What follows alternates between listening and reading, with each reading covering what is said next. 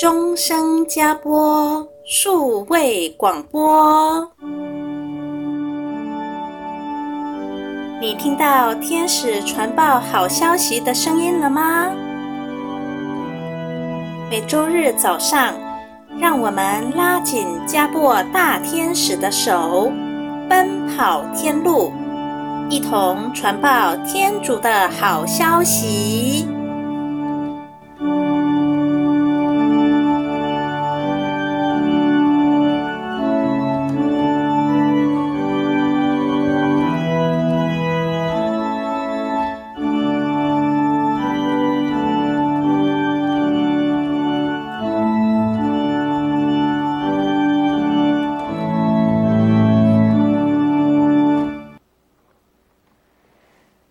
亲爱的听众朋友，大家好，欢迎你来收听我们的钟声加播 Podcast 节目，我是怡婷。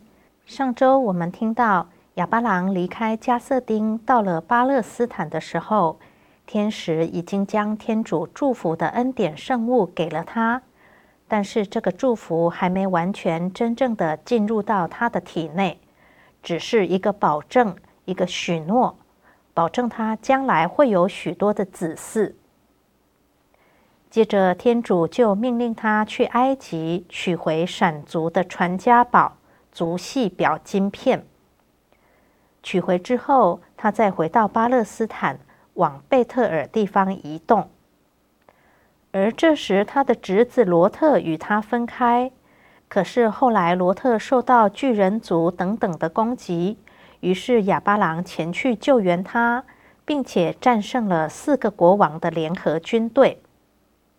战胜之后，莫基瑟德就以萨冷王的身份来到亚巴郎的面前，为他举行饼酒的祭祀，并且也让在场的重要王族们都分食了这些饼酒。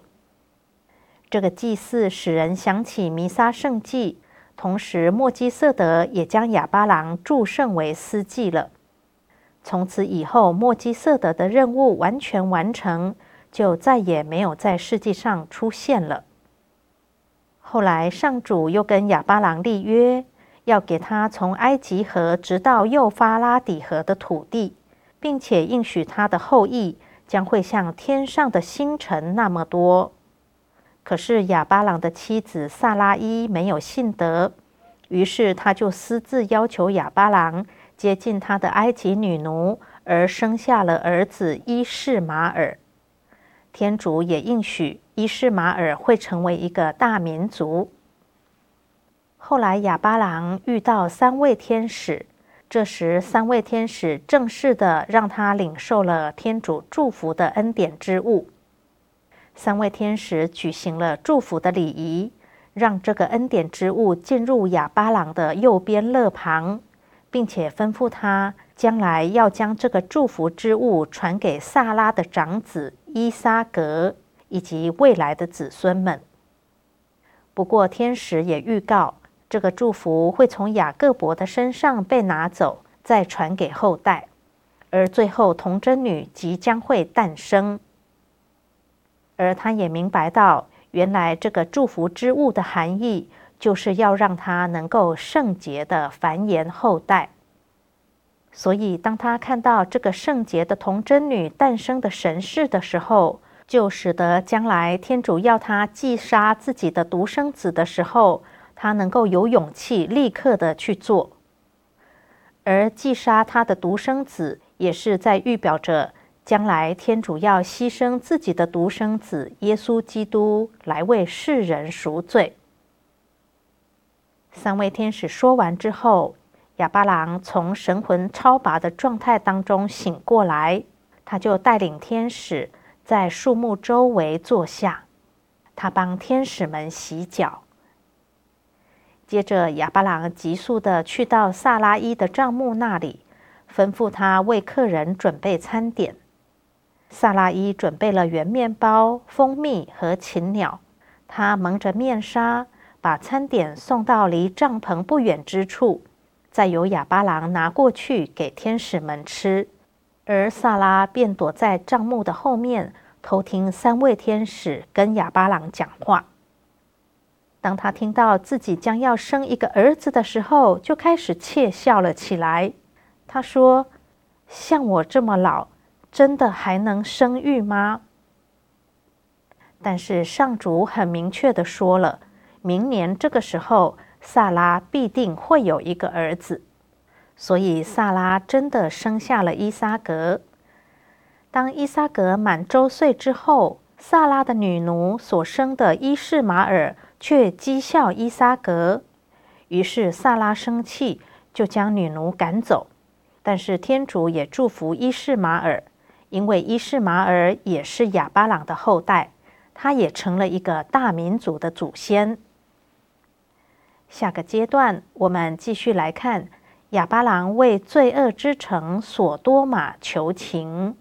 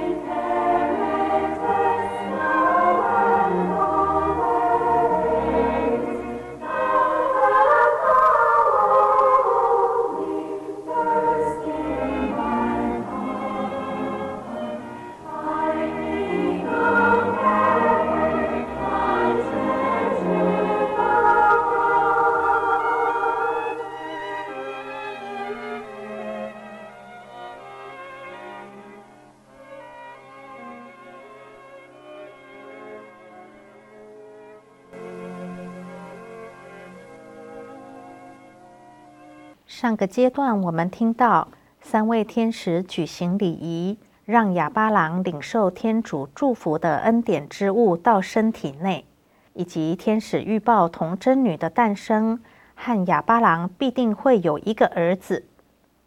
三位天使说完之后，就起身要往索多玛前进，因为天主准备要毁灭这个邪恶的地方。亚巴郎立刻开始为他们求情。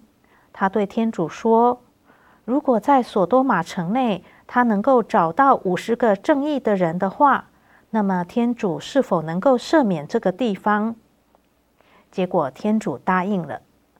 于是亚巴郎鼓起勇气，在第二次的要求减少五个义人。如果只有四十五个义人，这样天主能否赦免他们？天主也答应了，亚巴郎接二连三，再改为四十个、三十个、二十个，最后改为十个义人。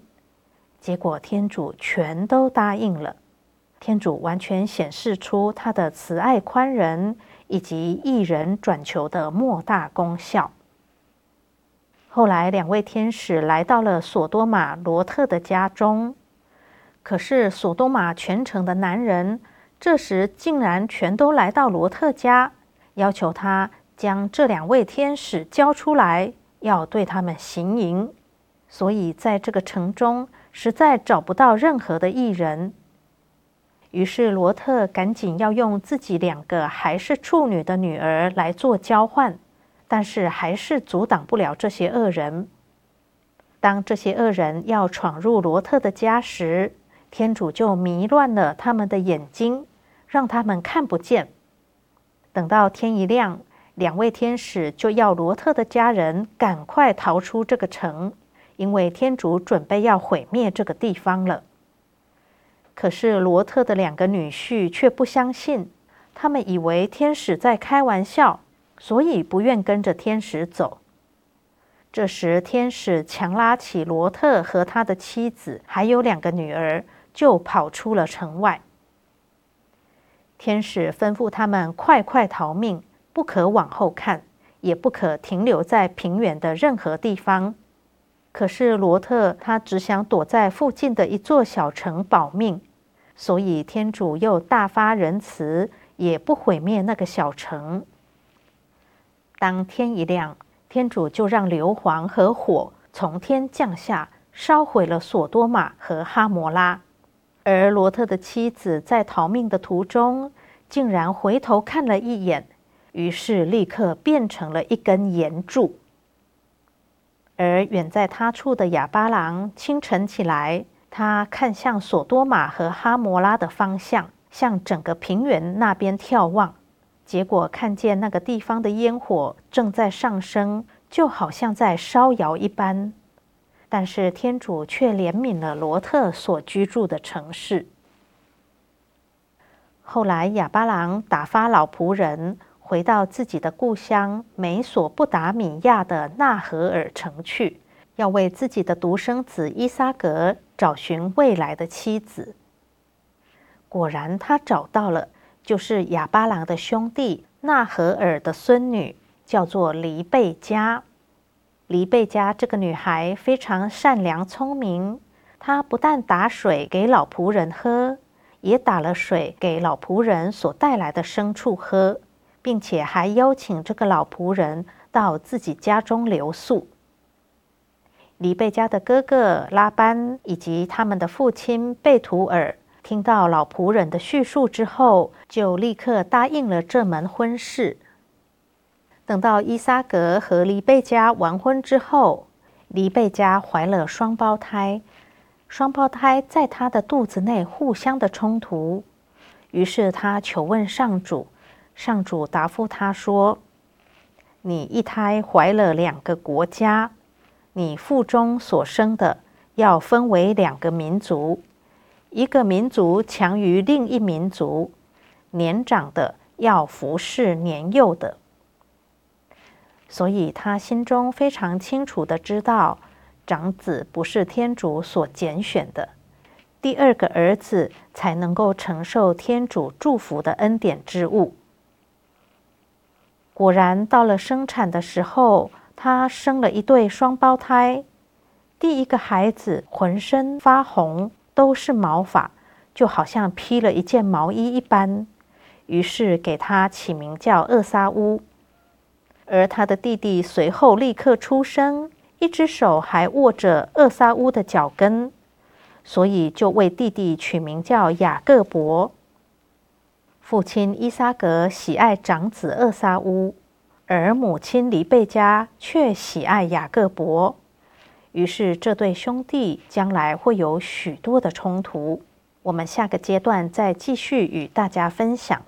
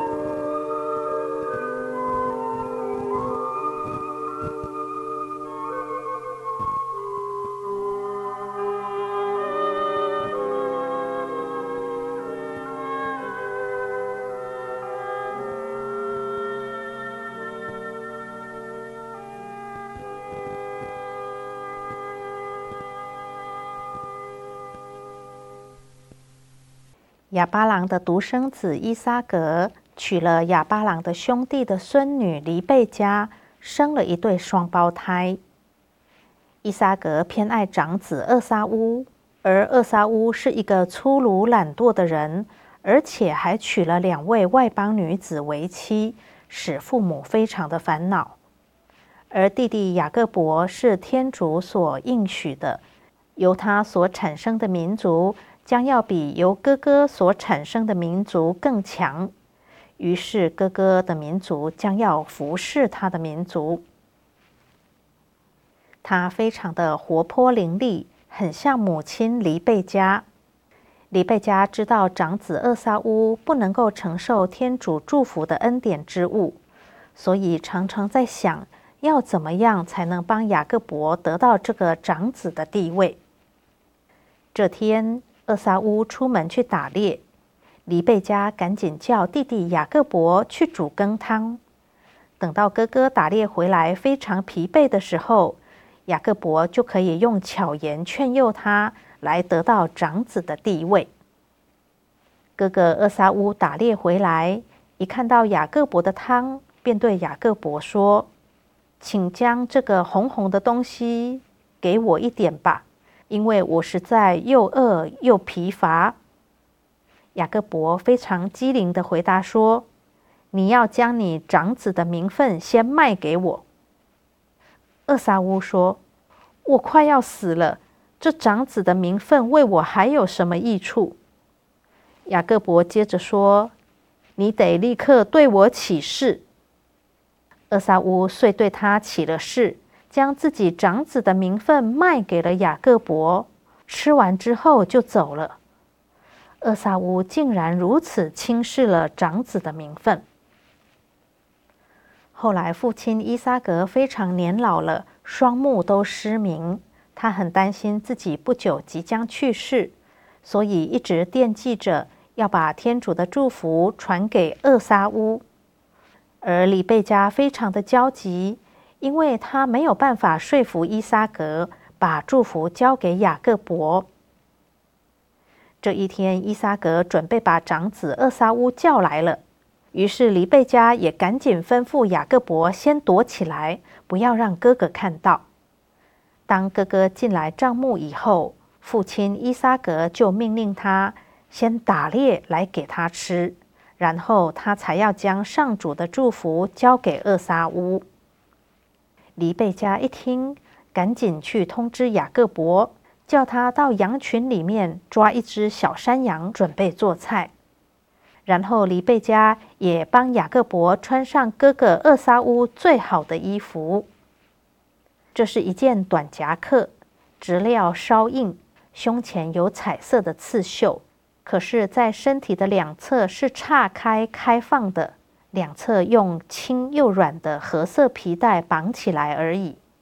而要套头的地方只是一个洞，而且这件外套没有袖子。接近腰的地方可以用皮带束在外面，然后胸口的部分会变得非常的宽大，可以当做衣袋来装许多的东西。这个夹克还佩戴着头上的装饰品和围巾，都是褐色或灰色的。而人在夹克里是不穿任何衣服，双手也是裸露的。既然在夹克内是不穿任何衣物的，而哥哥厄萨乌的手和胸膛都是长满了又厚又黑，有如羊毛一般的长毛，他的皮肤简直像动物一般。所以黎贝加为了帮弟弟雅各伯伪装，所以就将雅各伯的双背包了一层山羊皮，也在他的胸前再贴上一块山羊皮。就这样，弟弟雅各伯进入了父亲伊撒格的帐幕内。双目失明的伊撒格非常的惊讶，怎么长子厄撒乌这么快就打猎回来了？于是雅各伯回答说。是天主赐给他的好运。这时，伊撒格拿不定主意，非常的犹豫，所以他就伸出手来摸摸雅各伯的双手和他的胸口。虽然摸起来都是毛，很像哥哥厄撒乌，但他还是觉得奇怪，因为他的声音听起来并不像厄撒乌。但是这个时候，他又想起，就算有疑虑也没有关系，因为天主是愿意长子获得祝福的，而这个祝福只有领受的人才知道的。所以，圣祖们和其他的子孙都不知道有这件奥迹，所以当然弟弟雅各伯也不会知道。这时，伊撒格就开始祝福雅各伯了。雅各伯袒露着胸膛站在父亲的面前，而这时老态龙钟的伊撒格却改变了，他变得精神焕发。有光芒从他的身体内射了出来，他直直地坐在床上，开始用右手来传递这个祝福，就如同当初天使传递给亚巴朗的方式一样。他举起右手，从雅各伯的额头直直地画到腹部，再由右肩画到同一个点，接着由左肩也画到同一个点。而这时候的雅各伯则是分开双手，抬高到一半，那个动作就很像我们现在在弥撒中看到神父对教友们说“愿主与你们同在”的时候的那个姿势一般。接着，伊萨格开始大声的祈祷，并用双手从自己的身体之内拿出了天主祝福的恩典之物。把它放在雅各伯的身上，雅各伯则把他的双手交叉在胸前，好像握住什么东西一般的领受了这个祝福之物。最后，父亲伊萨格将右手放在雅各伯的头上，左手放在雅各伯的心窝，似乎把所有的权柄和力量都交给了雅各伯。然后他自己可能是因为过于兴奋，或是因为力量用尽了，所以就晕倒了。而这个时候，厄撒乌也打猎回来了。事情将会如何的发展下去呢？我们下周再继续与听众朋友们分享。欢迎大家持续的锁定收听。愿天主祝福各位，我们下周再会。